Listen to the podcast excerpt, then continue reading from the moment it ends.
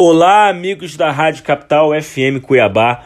Uma linda semana para todos nós com um tema tributário de extrema importância para o direito falimentar, ou seja, de extrema importância para aquelas empresas que infelizmente tiveram sua falência decretada. Pois bem, nós já sabemos que a falência, que é quando existe a quebra de uma empresa, ela serve como um grande palco para se negociar os passivos, as dívidas dessas empresas. E existe uma grande celeuma no que toca às dívidas tributárias, as dívidas fiscais, ou seja, aquelas dívidas colacionadas para com o poder público, as chamadas dívidas ativas. E por que, que existia essa confusão?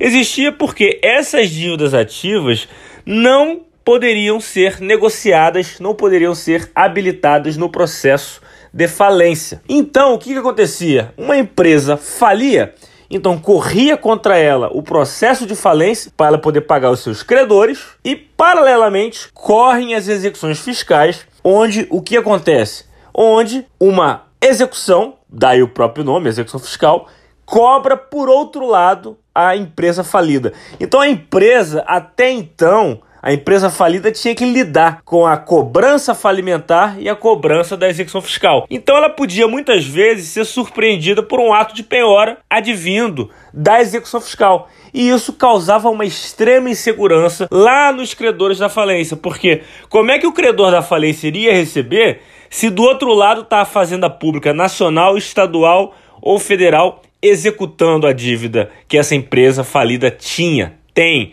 para com o poder público. Então isso causava uma celeuma muito grande. E o que, que o STJ fez pacificando e uniformizando a jurisprudência da sua primeira e segunda turma? Simples. A Fazenda Pública, que é verdadeira credora fiscal da empresa falimentar, possui a prerrogativa de habilitar o crédito na falência, de inscrever esse crédito na falência para entrar na fila, desde que essa mesma fazenda, na execução fiscal, não peça penhora, não tenha nada penhorado. Ou seja, se a fazenda não conseguiu receber até então pelo juízo da execução fiscal, mediante penhora, ela pode habilitar esse crédito na fazenda. E aí ela vai receber um crédito via juízo falimentar, um crédito tributário, que até então ela não receberia por conta da execução fiscal, que estava ali infrutífera, sem nenhuma penhora, sem nenhum bloqueio. Então, com isso, o STJ permitiu que a Fazenda Pública, pela primeira vez, possa participar ativa e diretamente do juízo falimentar, habilitando, inscrevendo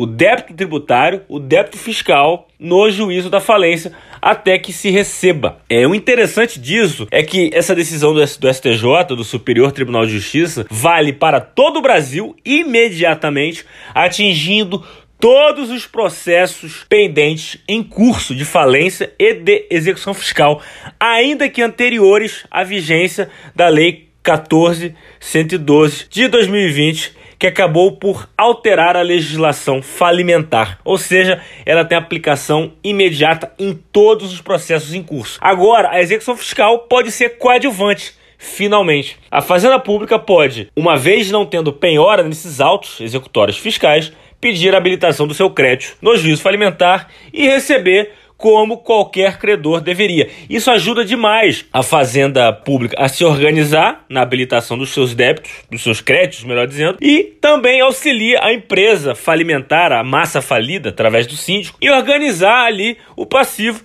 de forma a se pagar todo mundo. O grande interessante dessa questão é que, num julgamento um pouco polêmico, o STJ cravou por maioria que, quando existe a habilitação do crédito fiscal na falência, suspende-se a execução fiscal. Para evitar o risco né, da, da empresa tomar duas penhoras, tomar duas cobranças sobre o mesmo débito. Foi uma decisão interessante do ponto de vista processual que pacificou, harmonizou o direito tributário com o direito empresarial.